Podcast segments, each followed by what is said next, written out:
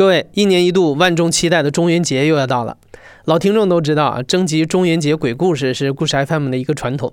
到目前为止，故事 FM 已经收集了八期关于灵异体验的故事。因为有你们，我们这个系列才得以延续下去。真的非常感谢大家。现在故事 FM 二零二三届我的灵异体验故事征集已经开始了。如果在这个熟悉的世界中，你曾经感受到过让你意料之外的超自然存在，欢迎你到故事 FM 微信公众号的后台回复关键词“灵异体验”这四个字，扫码给我们投稿，期待你的故事。我不知道你们是怎么看警服的，就是如果你在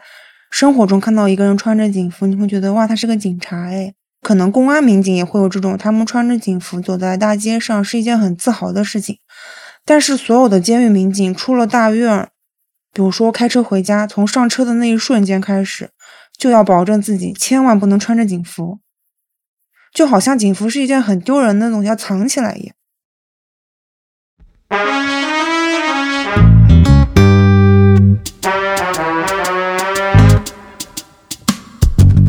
你好，欢迎收听故事 FM，我是艾哲，一个收集故事的人。在这里，我们用你的声音讲述你的故事。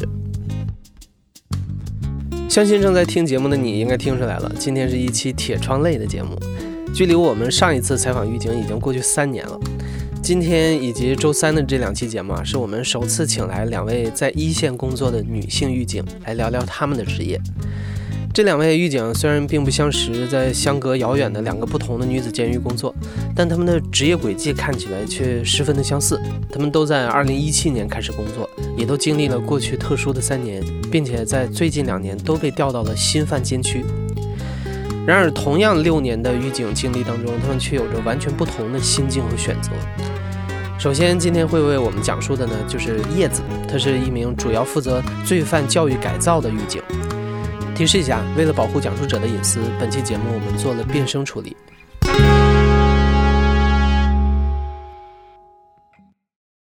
我是高考的时候本来想读警校，但是因为身体的原因，体检没过。我本科学的是建筑，到大四毕业的时候，那个时候就觉得，如果考了研究生还读这个再画图，我可能自己也吃不消。想想小时候的梦想。然后就想着说，那我能不能试着去考一下警察？我爸爸跟我说，如果你不能去公安，那监狱其实他也是做警察的，也是穿警服的。公务员考试就考了一下这个单位。监狱整体布局就其实很像大学，然后一般是有一个中心大道，两边一边是生活区，一边是学习区，就有点像我们大学的宿舍楼和上课的那个楼。生活区的话，就是一间一间宿舍。也像大学一样上下铺，然后几栋教育楼，教育一般就是劳动改造的场所嘛。然后还会有个大操场，还会有跑道，然后还会有食堂，就很像一个大学。从建筑结构上来说是差不多的。最直观的一个就是有很多的网和很多的门，很多很多的隔离网，它会把每个功能区围起来，然后在那个铁丝网上装门。比如说这一块是操场，那他会把操场用铁丝网围起来，然后在铁丝网上装门。不然操场怎么会有门呢？对吧？民警虽然说在监狱里面是可以自由行动的，但是你从这栋楼的这个房间到那栋楼的那个房间中间，可能要刷五到六个门。它是有一个门禁嘛？就像我们小区里面那个卡，每一个监狱民警他身上会有一张卡，确保这个罪犯在行进的过程中是有民警陪同、民警押解的。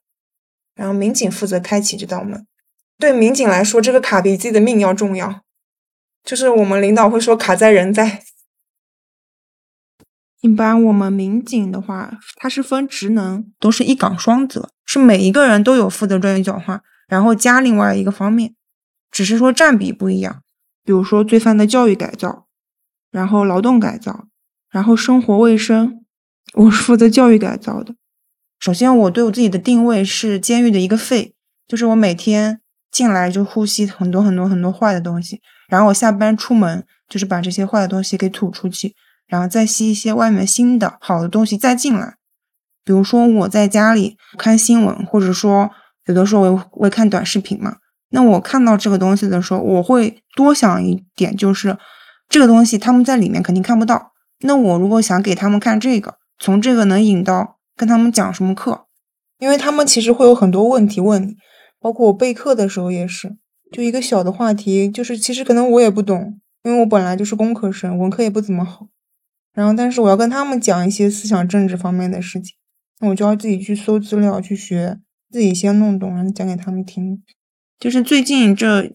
两个月的学习主题是中国特色社会主义。上一次的课举的例子是一国两制这个制度，当时给他们看了几个短视频。然后还有一个台湾的，好像叫闽南本色一个 UP 主，他会发一些拟人化的的一些 rap 的歌给他们听，让他们去理解嘛。这几年工作里面，我就会发现，罪犯大多数是因为不懂法，所以触犯了法律。就比如说，有一个人是有一个人去他们村庄，看到他家里有一片田。然后给了他一袋一袋种子，跟他说：“你种这个种子，每年我来收两次，然后你帮我种它，我就给你付多少钱。”他就以为它是一个普通的种子，但是最后他的犯罪事实是他种植的是罂粟，就是毒品的一种原料。他完全不知道，他也不懂，他只是认为自己家的田空着，帮别人种一点植物，别人来收，我又不需要去收，只需要去管理它就行。这种就是明显的不懂法。所以我一直觉得，所有的教育转化课程里面，最重要的还是法律的课程，就给他们普及一些最基本的法律常识，至少他们的是非观和价值观扭过来，也许能吧。我可能会一直觉得自己灌输给他们的东西，就普世价值上面是正确的，就比如说法律常识啊，比如说爱国啊，比如说。什么仁义礼智信啊，这种，经常我说我老公说着说着，他说你是在给我上思想课吗？就类似于这种，老觉得这个世界上是有对错的，就老想把别人引到正确的方面，我认为正确的方面来，这其实很讨人厌的。我爸爸他不是在学校嘛，然后他现在年纪大了之后做校长，我经常跟我爸爸讲，我说其实在一个人小的时候，就我觉得。本来在那个年纪应该去学一些行为规范，学一些法律，学一些道德的基础的时候，学校在给他们讲理想，问你以后长大想做什么，做个科学家之类的。到他们犯罪进来之后，就是成年的这个阶段，他们该去谈理想的时候，反而落到我这里跟他们讲最基本的规范、最基础的道德和法律，确实挺无力的。我们每周三的教育日，他们会以一个宿舍为集体。就是每个人轮流发言，就总结一下我这周改造中，嗯，有没有扣分，然后有没有平稳，然后我这周有没有什么想法，都互相交流一下。是民警找他们一对一聊天的时间，邪教类的，我们是要求每个月必须对他进行两次谈话，规定之外都是自发的。很多犯人他其实并不是想听你教他什么大道理，因为我二十几岁，他们可能有的人。什么处级干部都有的，他们见过很多世面，他们可能只是想把自己心里面想讲的话说出来，有个人愿意听。其实，每女人只要倾诉出来了，就大部分就能转变的好的。他心里总归是有一个自己很在意的点，触动到他的点的时候，他就会愿意服从你的管教。就是也是一个特殊类的罪犯，他就是有自己的信仰嘛，就他的信仰跟他说，他的病是不需要吃药就可以自己好的，因为他的神会保佑他。还有很严重的高血压，当时高压已经到两百多了，面中这一块一整块都是红红的，然后他腿还很浮肿，但是他就是不肯吃高血压的药，然后每天监测血压早中晚监测都是很高，就很危险，但是你又不能以这个理由把他送去医院，那领导又会问，那他明显可以吃药就可以解决的事情，他就是不肯吃这个药，然后那天我跟他谈话，刚开始他也是很抵触，他是一个学历很高的人，在。我爸妈那个年代的高知分子的大学生，然后他就是跟我讲他当年在厂里工作的时候怎么做领导，怎么怎么。他说他也给别人上过课，他也管别人的思想工作，他也给别人做思想工作。他就跟我讲他呃认定的事情他是不会改变的，然后一直跟我争执不下。最后我觉得冲到他的点是因为那天我问他，我说他女儿多大了？他说他女儿二十七岁。然后我就跟他说：“我说我也二十七岁，如果我妈妈有高血压，脸都红成这样了，还不愿意吃高血压的药，我得心疼死了。”他就突然开始哭，突然哭得很大声，然后他就突然触动了，跟我说：“尽管我吃药。”立刻就吃了。相比于上大课，一对一的针对性谈话是狱警实践中校转效果相对好的方式。但因为警力有限，叶子所在的监狱一直在探索一些更加高效的把犯人按某些标准分类、分批校转的方法。之前我们会试图通过文化程度来上不同的课，就比如说初中以上罪犯，然后高中以上罪犯，然后中专以上、大专以上，就分的还挺细的。但是最后发现效果是不怎么好的。像今天这种什么七七事变这种纪念日，跟本科以上罪犯。讲的时候，我就会可能在课程设置的时候，就会有点像大学的思政课，就会稍微偏哲学一点。当时一个课，我记得是十二个人，我自认为就是大学本科以上，在监狱里面已经算文化程度比较高的了。那他们课程接受程度，包括我觉得最后的量表，应该都是很漂亮的一些数据。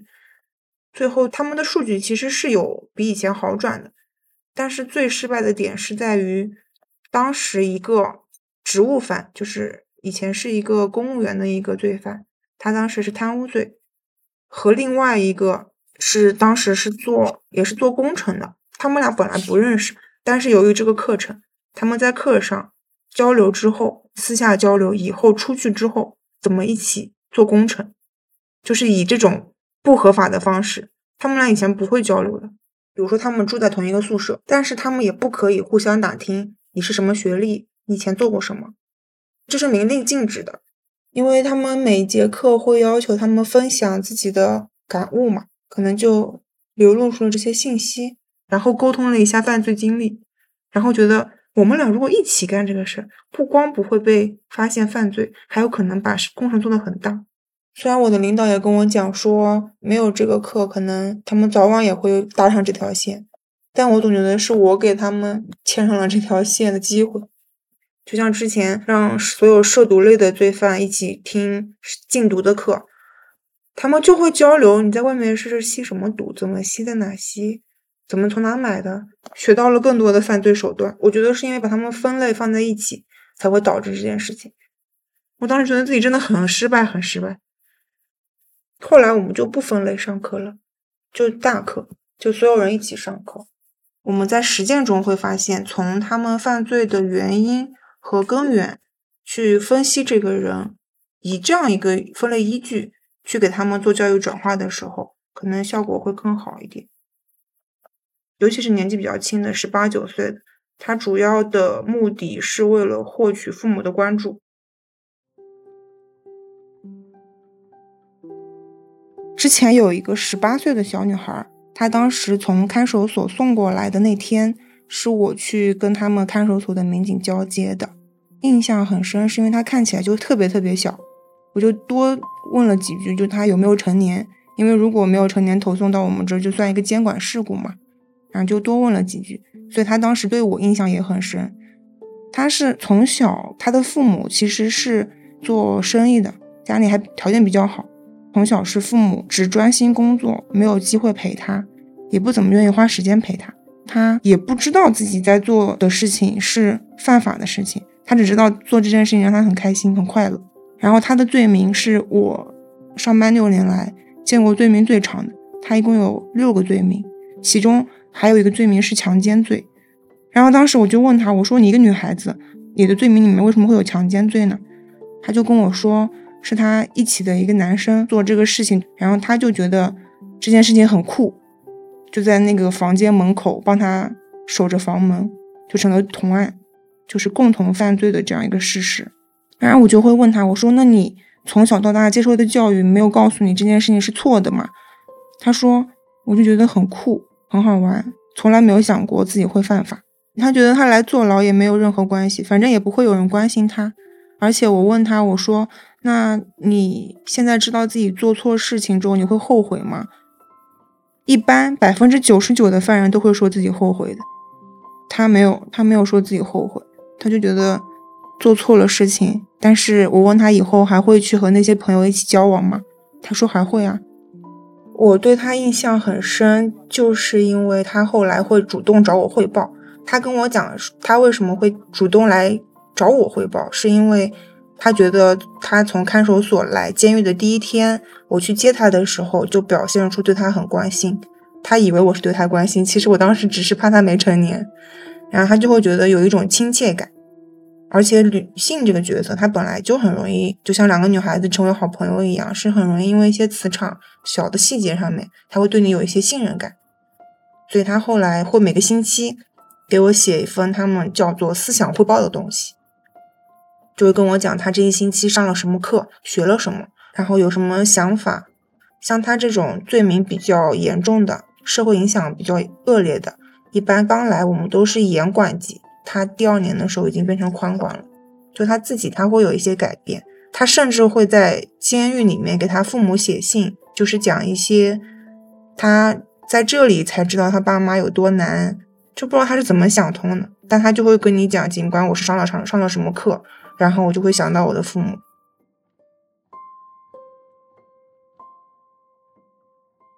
信任往往会降低教育改造工作的难度。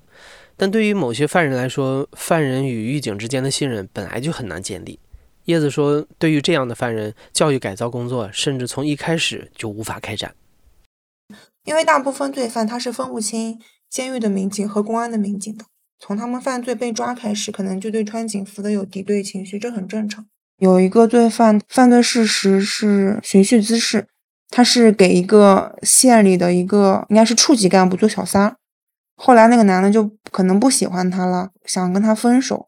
冷暴力的那种形式，就是不回他微信，不接他电话，他就很想把这个男的逼出来。那他没有办法，他就去他们家门口，是那种一梯一户的嘛，门口做了玄关柜，他就把他柜子里每一只鞋都拿走了一只，就以这种方式逼他出来。但他后来他的法院上的证词也写了，他说我拿一只鞋有什么用呢？我能把它卖掉还是能怎么样？我只是想逼他出来而已，只想让他正面。见一下我，跟我讲清楚。但诸如此类的很多事，比如他去划他们家的车，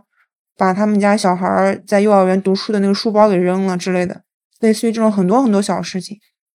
他一直认为他会被定义成寻衅滋事罪，包括他以后的刑期都是因为给他做小三的那个处长跟他们那边的公安局的局长关系很好，才会给他定这么重的罪，所以他就很不服从管教，他从。被抓开始，对所有穿警服的人就有抵触情绪，他就认为你们就是他联合起来的。他也上诉过很多次，包括判刑下来之后申诉过很多次。他就认为公检法这个系统没有一个好人，这种就很难规训他。叶子说，在他过去六年做过的所有教育改造实践中，成功的例子少之又少，而像这样感到无力的时刻才是大多数。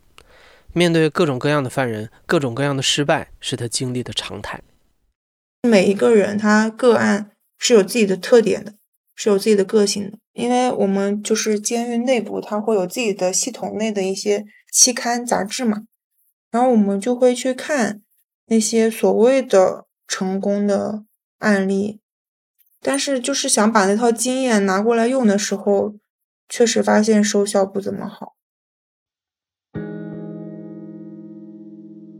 就比如说，我记得有一个毒贩。他当时他有两个小孩，然后我们每年三八节或者母亲节的时候，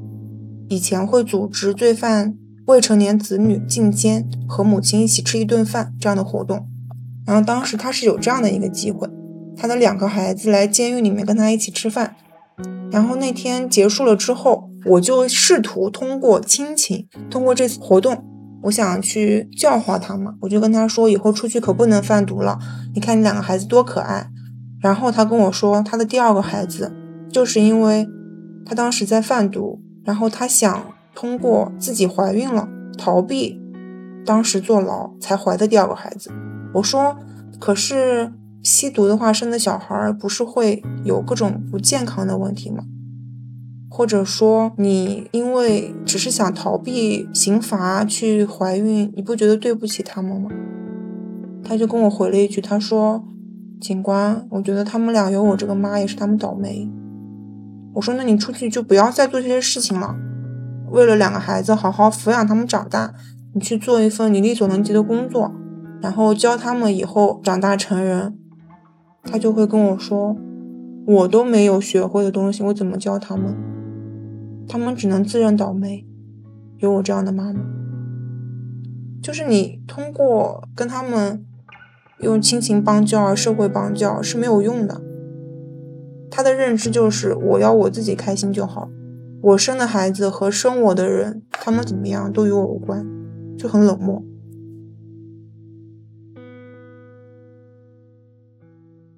我自己的爸爸是一个小学老师，然后我记得我很小的时候，我爸爸就会跟我讲说，一个小朋友在学校里面，如果老师管不好他，那他以后长大了到社会上会有社会教他；如果社会再教不好这个孩子，他就会去监狱里面，会有监狱的民警教他。所以我就觉得我是这最后一道防线，他们走了监狱这一刀，回到社会上的时候，一定要应该是一个合格的了。不然我这身警服穿了有什么意义呢？后来我去做这个工作的时候，我也是抱着一种很理想化的态度，就是我一定可以把每一个人都转化过来，我一定会是那个最好的警官。虽然很多人跟我说这个工作不可能像你想象的那么完美，但是我觉得只是因为他们没有没有努力，没有用心。那我是一个用心的人，我的工作效果肯定跟别人不一样。但其实到现在发现，嗯。嗯嗯，老人言还是有有有用的，他们的经验和教训在我身上都一一应验了。可能从以前一个，就是从一个很理想化的人，变成了一个接受现实的人。就是你付出了那么多在一个罪犯身上做的工作，花费的时间，然后产出就是零，就是我不听你的，我不想听你们说这些。我有过一个罪犯。当时他在我分管的手下的时候是第六次坐牢，然后到上个月，我刚知道他又进来坐牢，已经是第十二次了。这种在犯罪化太高的，确实是对自己工作能力的一种打击。他是盗窃罪，跟他聊过，我们甚至给他请过心理医生做心理干预，都没有什么多大的作用。就是入监，就是知道错了，以后都不会这样了。然后出监就是。我保证，我以后都不会了。可能再过个几个月就又进来了，会有很无力的感觉。我那段时间都觉得自己的工作毫无意义。但是这种和那种你教育转化过来的，他们会同时存在。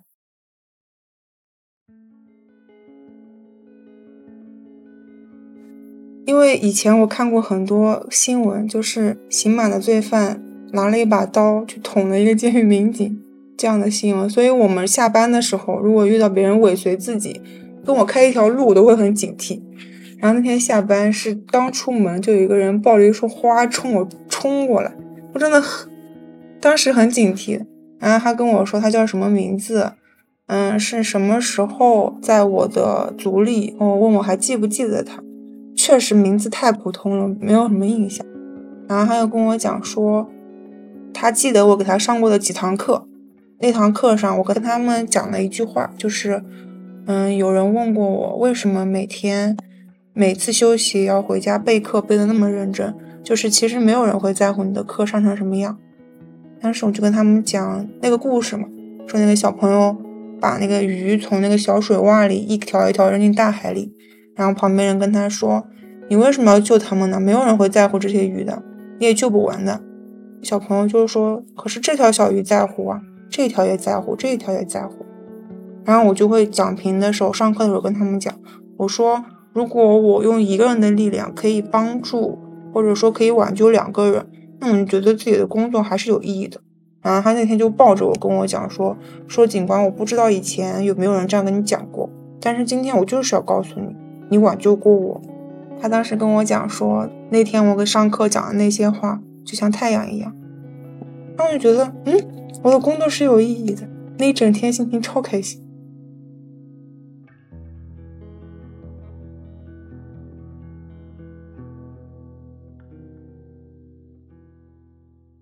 叶子一直希望教育转化工作可以有更多的时间，但监狱毕竟不是学校，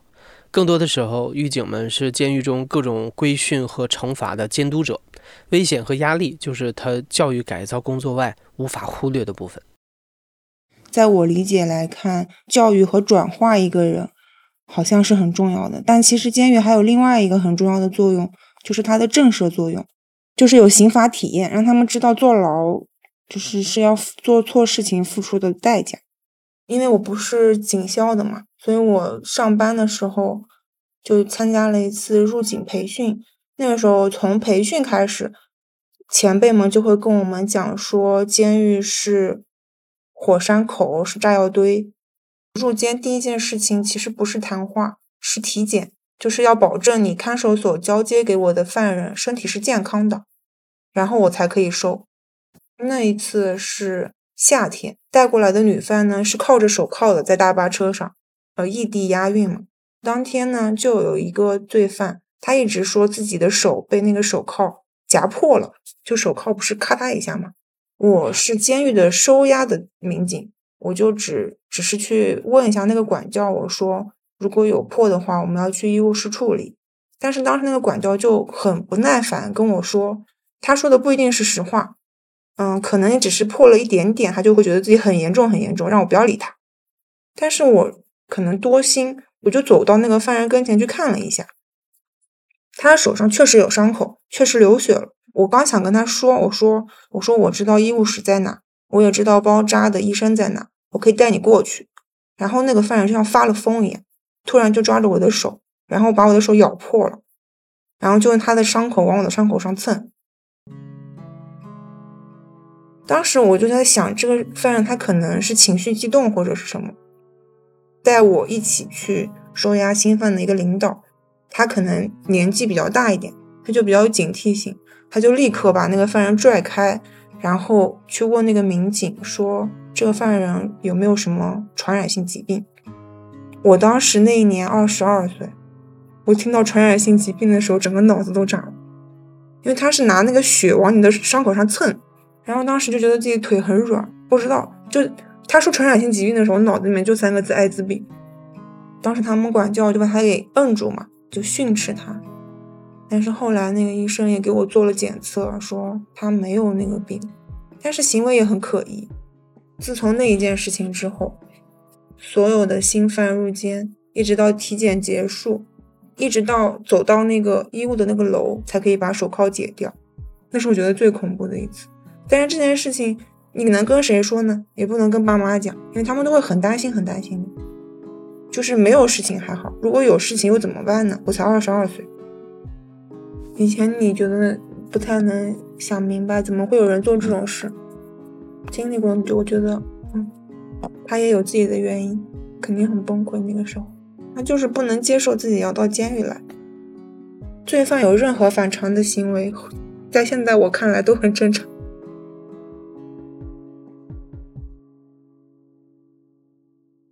女犯一般很少有这种暴力行动，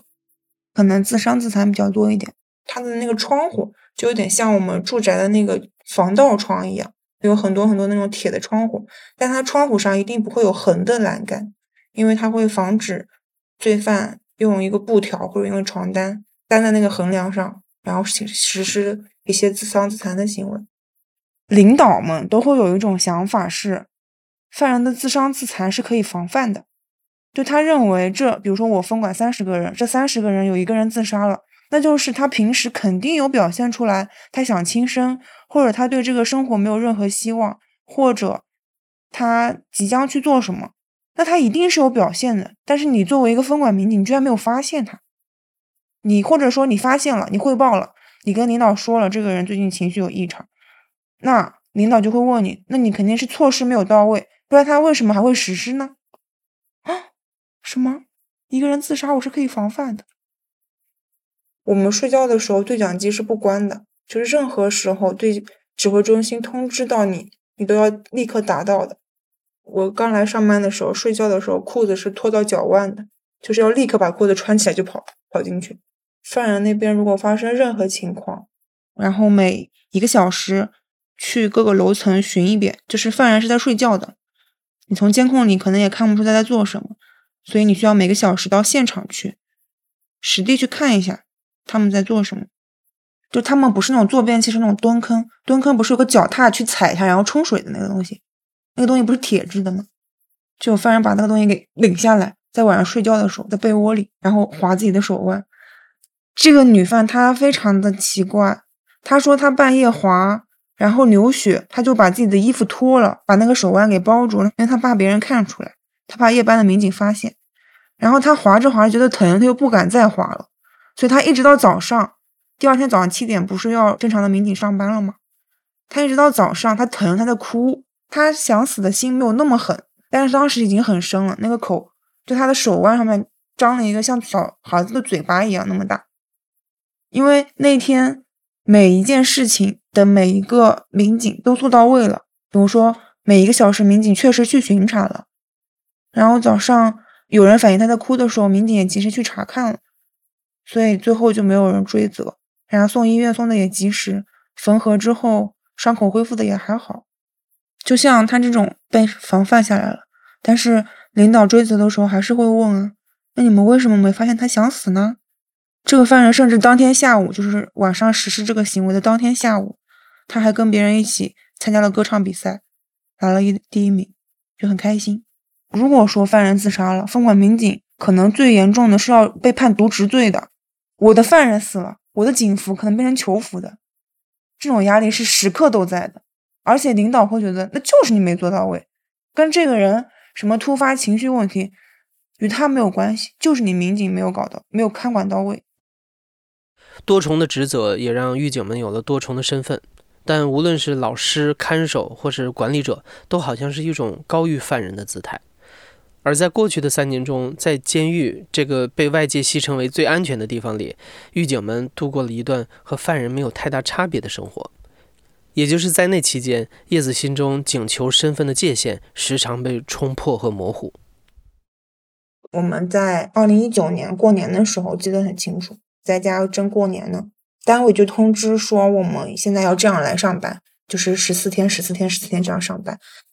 单位宿舍里面隔离十四天，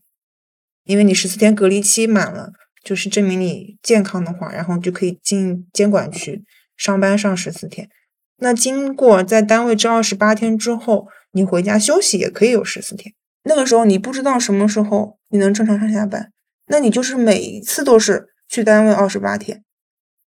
我记得最让我就是听到就会哭的是，当时我有个同事，他小孩子刚满周岁，他回来上班，他回来上班的时候是冬天，然后一直到夏天，他的小孩每次他不在家，都要抱着他以前冬天穿的那件羽绒服才睡。然后我无数的朋就是同事家里的小孩六七岁、五六岁的，因为妈妈工作的关系得了什么分离焦虑症。我当时确实也很自卑，觉得自己在工作和家庭方面是永远都没有办法两全其美的。我的车是油车嘛，每一次出去二十八天之后出去，都可能会遇到车打不着火的情况，因为它可能电瓶就坏掉了。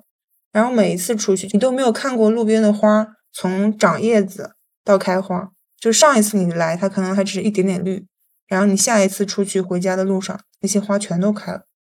你没有办法去感受那种四季更替的感觉。然后本来第十四天我就开始准备要收拾出去的行李了，这个时候通知说疫情突然就很严重，就是在家里休息的那一波民警他们没有办法来隔离了，就要求我们继续上班。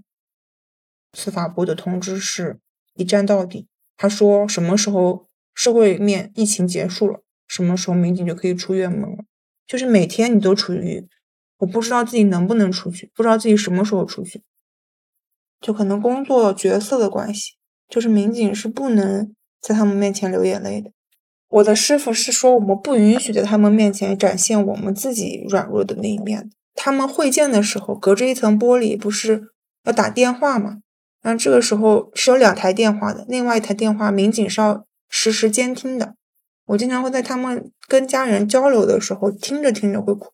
忍不住会去警务室偷偷哭，就不能当他的面哭。会联想到自己呀，然后也会想到他们在这里也不容易啊之类的。但是这样在监狱民警工作方面，我的师傅说是大忌，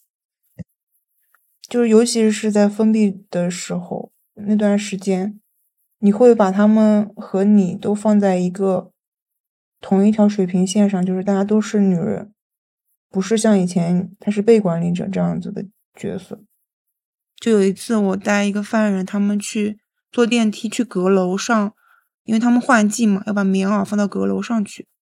然后从阁楼拿他们夏天和春天的衣服出来，有点像我们的储藏室一样。他们是集中管理在阁楼上。然后我们坐电梯的时候，电梯突然就停了。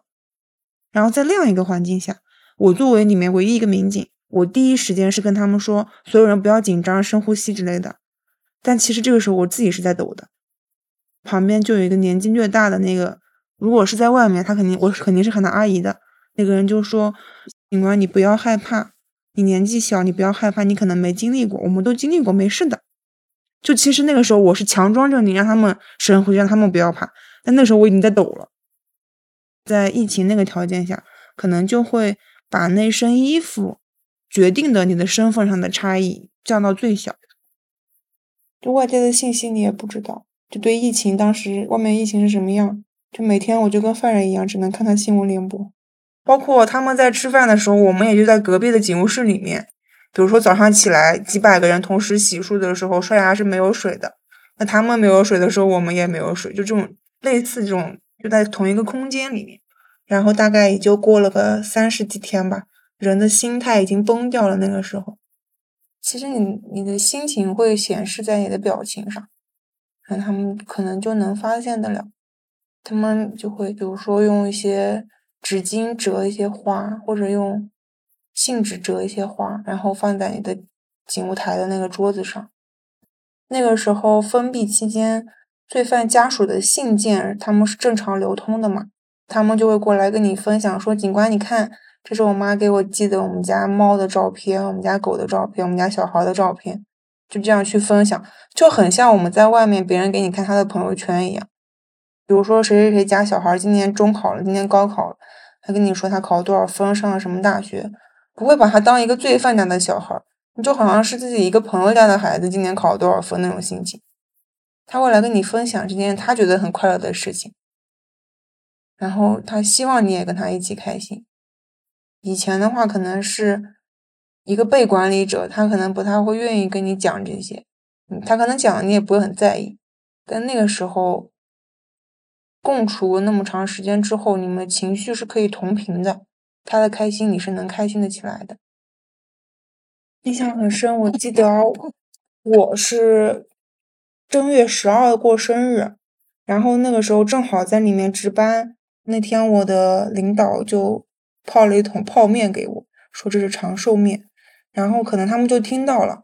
每天晚上我们收风的时候，就是给他们关门，把门关起来的时候，有一个流程叫报数，就是宿舍里的所有人站成一排，然后从一开始报，就是保证这个宿舍里，比如说十六个人能报到十六这个数，人数是对的。报完数本来不就关门，我们就进警务室了吗？那天他们就在报完数之后，突然所有人说说我的名字，然后说谢警官什么生日快乐，然后所有人一起唱生日歌，真的还挺惊讶的，很惊讶他们是怎么知道的？他们就说是看到你在吃泡面的时候哭，就知道你今天过生日，就他们会有很多善意给你。我们叫封闭执勤，五十六天。那天出去的时候没有哭，那天我爸妈是到门口来接我的，因为看到爸妈太开心了，一直在笑。然后爸妈前一天晚上就会打电话跟你沟通好你想吃什么。那天我爸妈在车上给我带了早中晚饭。我们不是要过三个门吗？出去，我们说叫 A、B、C 门。A 门的话，就是我们一般从外面能看到的监狱的那个特别大的那个大铁门，是由驻监的武警看守的。然后 A 门打开了之后，A 门和 B 门之间，监狱是有一个门卫在的。进了 B 门之后，再进 C 门，就一共三道门。因为之前有太多虚假的消息跟我们说明天就可以出去，然后到明天又说后天又可以出去，这种类似的这样一个煎熬的过程。就那天从 C 门出去到 B 门，进了 B 门之后，B 门和 A 门中间的时候，你就能看到 A 门那个两道门中间射进来的那个光。当时我们所有人是一起出去的，不是一个一个出，是所有人五六十个人一起。然后那个时候我们站在一起，就说那个光都是不真实的，就是这个 A 门不打开，我都觉得自己还没有出去。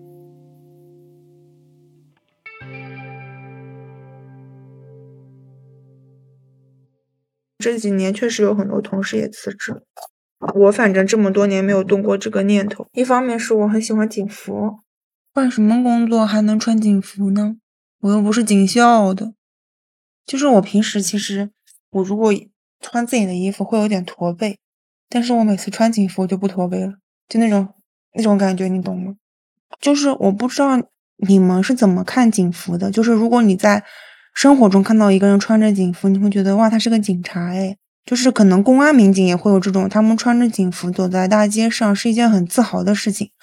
但是所有的监狱民警出了大院，比如说开车回家，从上车的那一瞬间开始，就要保证自己千万不能穿着警服，就好像警服是一件很丢人的东西，要藏起来一样。可能出于我们出了这个大墙就没有执法权的这样一个，这是某一方面的因素。然后就是有规章制度，他会要求你。不允许穿警服，后来可能这个制度解除了，不明确说了，但他会说不建议穿警服。而且就像之前我说，那个人抱着一桶花向我冲过来，我都以为他藏了一把刀要捅我。出来之后会觉得我的社会地位，包括我的安全都是没有保障。我们反正下班就会立刻穿上自己的衣服，努力让自己保持一个大墙里面是我的工作。那我穿着警服，我是个警察，出了那个墙，我就是一个正常的人，普通的人。另外一方面是，我确实还想，就像那个小孩一样，我确实还想多捡几条鱼上来。就以前我们领导甚至都说不允许我们自己称呼自己为狱警，要我们称呼自己为监狱人民警察，就觉得狱警可能听起来像狱卒一样。我的奶奶她会觉得。去监狱里面做民警，就犯人会给你擦皮鞋，会给你铺床，会给你做饭，然后你只需要每天看着他们，就像狱卒一样。他们不会理解我每天休息在家做客做 PPT。比如说，很多人想辞职，其实家里人都很难很难想象，就是你刚毕业考了个公务员，又是警察，然后工资待遇也还行，他们就会觉得为什么不知足？包括有一个很奇怪的现象，我也不知道是不是我多想。我们单位两百多个民警，有抑郁症的有二十多个，就到底是为什么呢？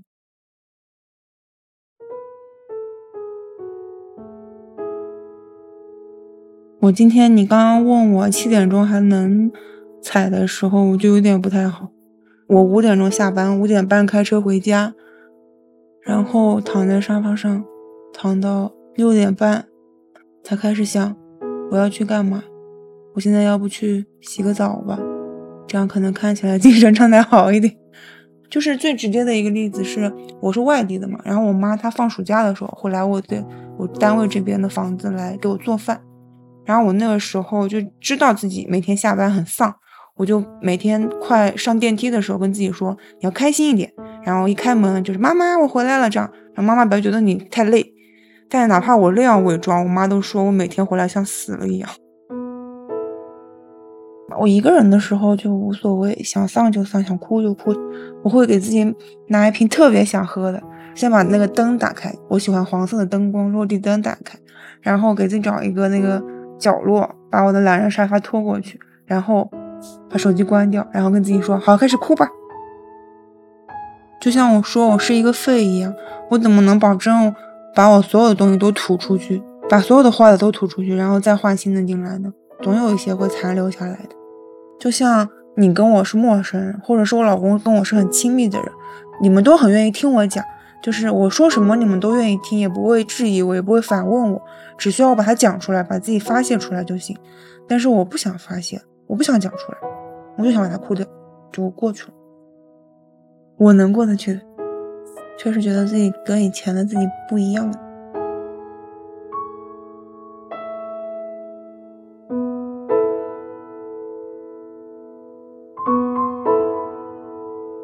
本期节目就到这里了，下一期我们将会听到另一位狱警茉莉的故事。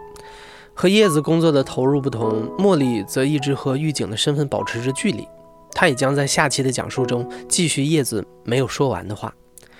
你现在正在收听的是亲历者自述的声音节目《故事 FM》，我是主播哲。本期节目由印璇制作，声音设计桑泉。感谢你的收听，咱们下期再见。